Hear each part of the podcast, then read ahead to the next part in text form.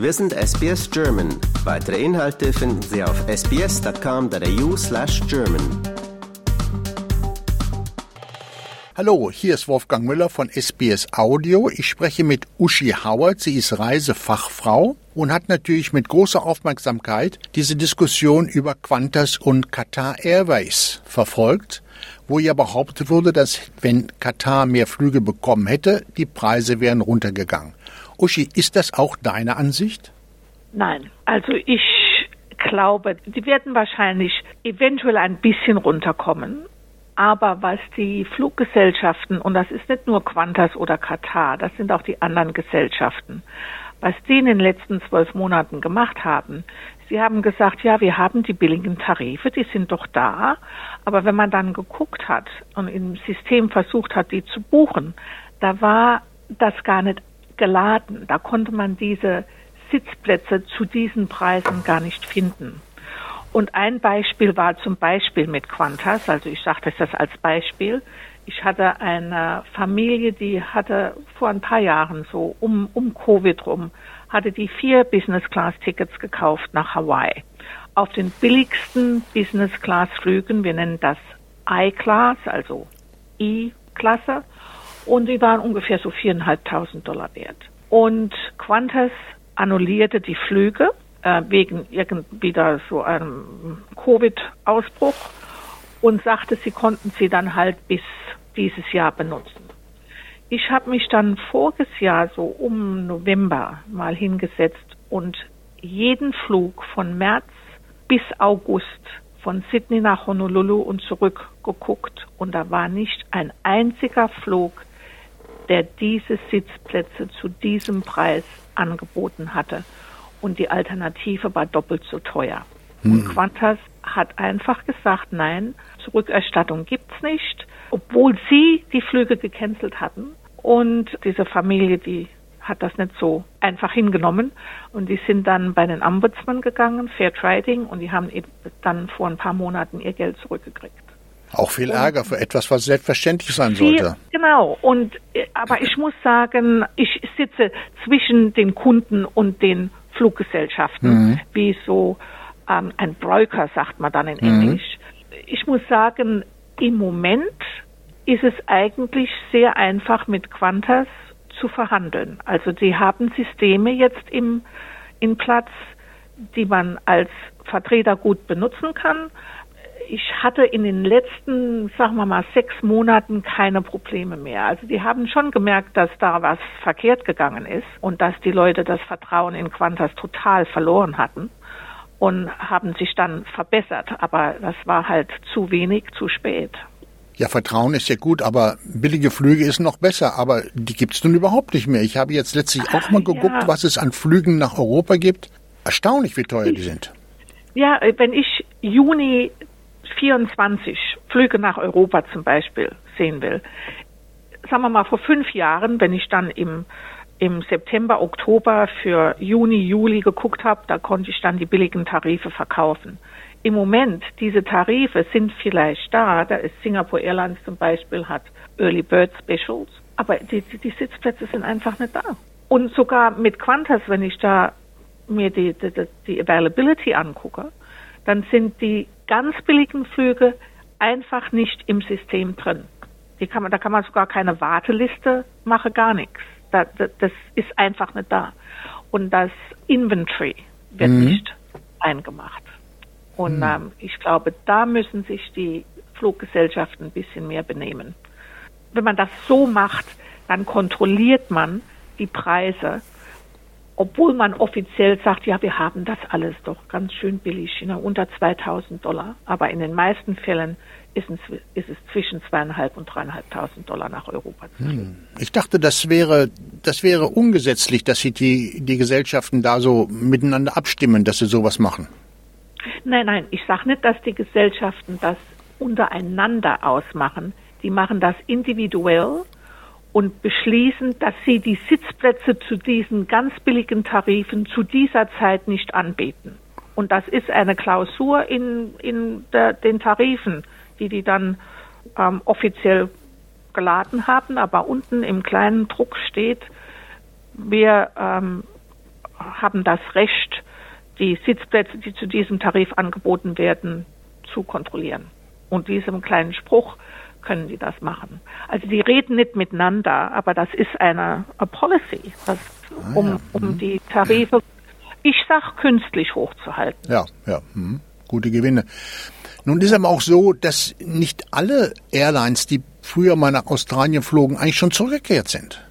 Das stimmt. Und, und die, die zurückgekehrt sind, haben nicht so viele Flüge. Also zu einem Zeitpunkt zum Beispiel hat Qatar Airways, die hatten vorm Covid, hatten die Flüge von Canberra über Sydney nach Doha und dann halt in die Network. Die haben voriges Jahr, ich glaube, das hat im Juli voriges Jahr angefangen, die haben die Flüge von Canberra über Melbourne angeboten. Und dann auf einmal wurden die alle annulliert. Und das war ein Riesenproblem, viel Arbeit für die Reisebüros, viel Frustration für die, die Reisenden. Und sie haben dann beschlossen, einfach alles nur aus Melbourne und, und Sydney zu machen, weil das auch halt die höchste Zahl der Reisenden anbietet und dann kann man die Flugzeuge voll machen. Warum jetzt unsere Regierung gesagt hat, ja, also Katar kann diese Flüge, also 18 Slots, kann, können die nicht haben, das weiß ich nicht. Äh, ich glaube, da ist irgendwas politisch noch im Hintergrund, dass wir einfach nicht 100 Prozent mitkriegen. Aber ich würde sagen, es wäre doch fair, wenn Katar nicht unbedingt die Slots in Sydney bekommt, aber dann Canberra, Adelaide, Brisbane, Perth und Melbourne halt bedient. Das sind ja auch Flüge und Leute, die, die reisen wollen. Aber ich muss dir sagen, nach diesen peinlichen Leibesvisitationen dieser australischen Frauen da in Katar, kann ich schon verstehen, warum die Verkehrsministerin gesagt hat, oh, diesen Knilchen verhagel jetzt das Geschäft und verbiete den wieder in eine alten Matsche Ich wollte das nicht so deutlich sagen, mhm. weil das sehr politisch ist. Mhm. ähm, aber äh, ich glaube, da war immer die Situation, dass eine offizielle Entschuldigung fällig war und die ist nicht gekommen. Es war dann aber so paar Stunden bevor da ein Treffen war, kam da auf einmal eine Entschuldigung, eine offizielle und das war dann wieder zu wenig, zu spät. Mm, ja. Deswegen sage ich, da sind politische Faktoren dabei, die wir nicht alle hundertprozentig verstehen und die Ministerin, die hat halt auch nicht so richtig sagen wollen, was da ja, so genau zugeht. Das kommt irgendwann mal raus. Also unter Garantie. Aber äh, Katar ist nicht die einzige Fluggesellschaft, die noch mehr Flüge nach Australien will, bin ich mir sicher. Ähm, ist halt halt, dass die, die Slots in Sydney und Melbourne sind das meiste Geld wert. Ähm, Katar hat auch gesagt, dass sie äh, durch den ganzen Covid mit, mit ähm, Flugzeugen geflogen sind, die so gut wie leer waren. Waren sie ja auch. Und, aber Emirates hat das auch gemacht. Hm. Und man kann nicht sagen, dass Katar die einzige Gesellschaft, Fluggesellschaft war, die dann während Covid hin und zurück geflogen ist. Die haben ja dann auch nicht nur Passagiere mitgenommen, äh, die haben ja auch Cargo gehabt und da kriegt man ja auch Geld dafür. Aber ich bin doch früher einmal sogar über Peking nach Deutschland geflogen. Das kann man aber momentan auch nicht, oder? Doch kann man. Das sind Flüge über China, sind jetzt wieder da. Die sind auch relativ billig. Da gibt's China Eastern, China Southern, Air China. Äh, die, die fliegen alle nach Europa. Also jetzt nicht mehr so viel, viele Städte, also Frankfurt und London sind da meistens dabei. Wir haben immer noch Fluggesellschaften wie Lufthansa, Austrian, Swiss, Air France, KLM.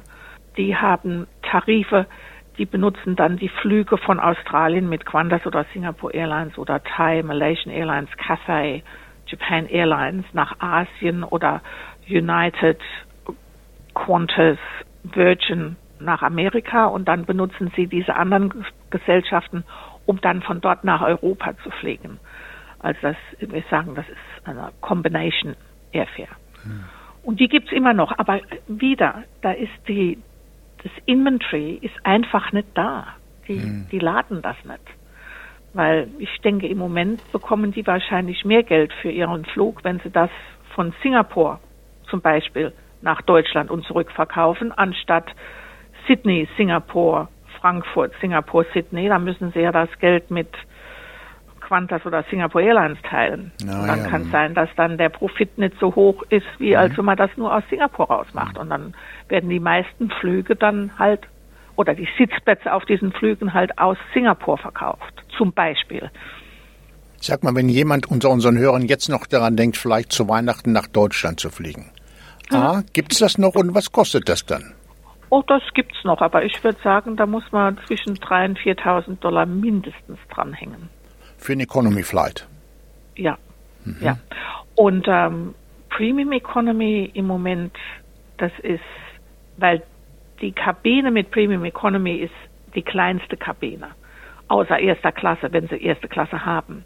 Und diese Tarife wieder werden nur zum teuersten Tarif verkauft. Die billigen sind fast gar nicht mehr da. Und dann ist es sechs, sieben, 8.000 Dollar für Premium Economy. Das war früher Business Class. Wollte ich gerade sagen, ja. Hm. Ja. Und dann, wenn ich dann mit meinen Kunden reden, da sage ich ja, also dann kann ich nur anbieten, dass wir halt einen Flug kaufen und dann gucken, welche Flüge ein Emergency Exit Row Seat zum Verkauf haben oder ähm, Extra Legroom Seating am Anfang der Kabine. Aber dann, wenn man sich dann vorne an den Bulkhead sitzt, dann kann es gut sein, dass man dann eine Familie mit Babys neben sich hat. Ja, durchaus möglich, ja. Hm. Ja, also es ist nicht so einfach. Nee, nee, und ich muss auch gestehen, dass in der Economy wird's auch immer enger, muss ich sagen. Entweder werde ich größer oder es wird enger. Ich weiß nicht, aber es ist nicht bequem. Ne, bequem ist es nicht. Ähm, und die Flüge sind auch relativ voll jetzt. Also wenn ich mir dann die Gesellschaften, wenn man die Reservation anruft, die sagen einem ja nie genau, wie viele Leute da jetzt auf diesem Flug gebucht sind. Aber wenn man dann auf die Sitzplätze guckt und sieht, wie viel schon verkauft worden sind oder wie viel haben sie schon besetzt, dann kann man doch sagen, also diese Flüge sind doch relativ voll. Andere Gesellschaften, die machen 40 Prozent, darf man nur sehen. Der Rest von den Sitzplätzen wird blockiert und wird nur vom Flughafen aus verteilt. Merkwürdige, merkwürdige Tricks sind das in den Airlines, muss ich sagen. Das ist ja. Hm, hm, hm. Ja, aber ich, ich bin nicht die einzige Person oder der einzige Reiseberater, der das gemerkt hat und weiß, wie, wie dieses System funktioniert. Da wird doch davon gesprochen. Und zu einem Zeitpunkt waren doch die, die Tarife für Sydney, Melbourne und Sydney, Brisbane oder so, die waren doch so hoch, da konnte man gar nichts Billiges mehr bekommen. Und da hat die ACCC hat doch gesagt, also jetzt passt mal auf, Qantas und Virgin, dass diese Tarife wieder ein bisschen runterkommen und die sind runtergekommen. Also die, auch wenn man jetzt natürlich ein Grand Final hat irgendwo und dann die letzten paar Tage vor diesem Wochenende, da wird alles teuer und das Natürlich, ist nicht, die, ja. Hm. dass die Gesellschaften das absichtlich machen. Da ist dann halt ein Flugzeug mit 300 Sitzplätzen, das sind 387 schon verkauft. Da werden die letzten 20 Sitzplätze nicht zum billigsten Tarif verkauft. Das Ja. ist Supply and Demand. Ja. Wenn du ins nächste Jahr blickst, siehst du da irgendwo Licht am Horizont, dass es irgendwann billiger wird? Also ich denke, 25 ist das Jahr, wo es dann bisschen normaler wird. Ich hatte gehofft, dass 24 ein bisschen normaler wird, aber das sieht im Moment nicht so aus. Das sind schon ähm, diese Kreuzfahrtschiffe, zum Beispiel äh, Mississippi oder die gehen in, nach Greenland und in die, die Lakes rein oder gehen von Norwegen über Greenland nach Kanada oder sowas, also die ganz besonderen Sachen die werden 18 Monate im Voraus ausverkauft. Die Leute reisen und die bezahlen das Geld und es ist halt, weil halt jeder das macht, dann wären die Sachen immer teurer.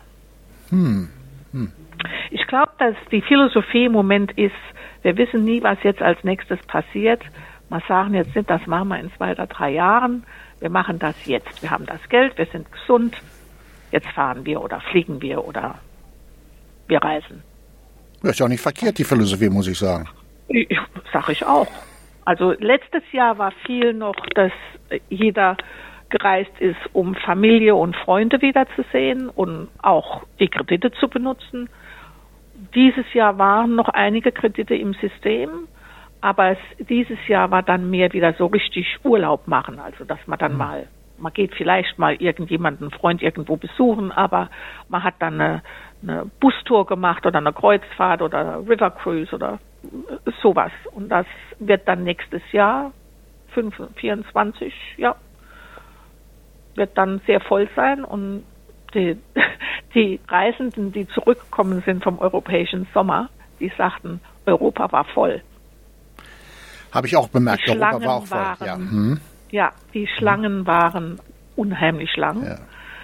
Überall, wo man hingegangen ist, zum Beispiel mein, mein Ehemann war in London und wollte nach St. Paul's, ging er dorthin, hat sich die Schlange angeguckt und ist ins Pub gegangen. Was war- auch kein billiges Vergnügen mehr ist in London. Äh, Das ist kein billiges Vergnügen, nein. Also Europa ist teuer, Europa ist voll, aber die Leute sind hingefahren und haben sich gefreut und guten Urlaub gemacht. Uschi, ich bedanke mich vielmals bei diesem interessanten Überblick über die Travel-Situation hier aus Australien raus und äh, ja, ich hoffe, dass sie sich bald wieder normalisiert. Ja, ich auch. Und ich glaube, unsere Reisenden hoffen das auch. Lust auf weitere Interviews und Geschichten?